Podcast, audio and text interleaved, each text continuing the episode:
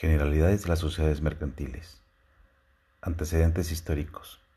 Los antecedentes históricos de las sociedades mercantiles se remontan a la Edad Media.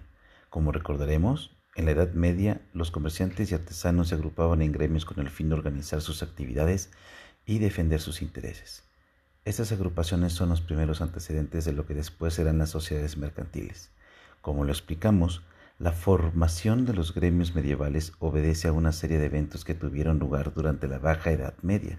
Específicamente, durante este periodo floreció la economía debido a las innovaciones técnicas y la implementación de mejoras en el cultivo y en el riego. Durante este periodo también tuvieron lugar las cruzadas que permitieron la movilización de personas y de la riqueza. Todos estos factores tuvieron un impacto en la economía de la sociedad de la Edad Media, pues permitieron especialización en la actividad económica y la creación de estructuras más complejas para la producción de bienes. Asimismo, fue posible emplear la mayor, a mayor número de personas en la producción y comercialización de productos. Al llegar al Renacimiento, los comerciantes se habían consolidado como una nueva clase social y como un grupo influyente políticamente. Como recordaremos, durante este periodo tienen lugar los grandes descubrimientos geográficos.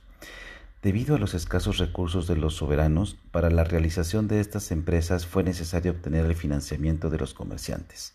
No obstante, se trataba de empresas que requerían de inversiones que difícilmente podía soportar un solo comerciante, no solo por el monto de los recursos que se necesitaban para, llevar, para llevarla a cabo, sino por el excesivo riesgo de pérdida.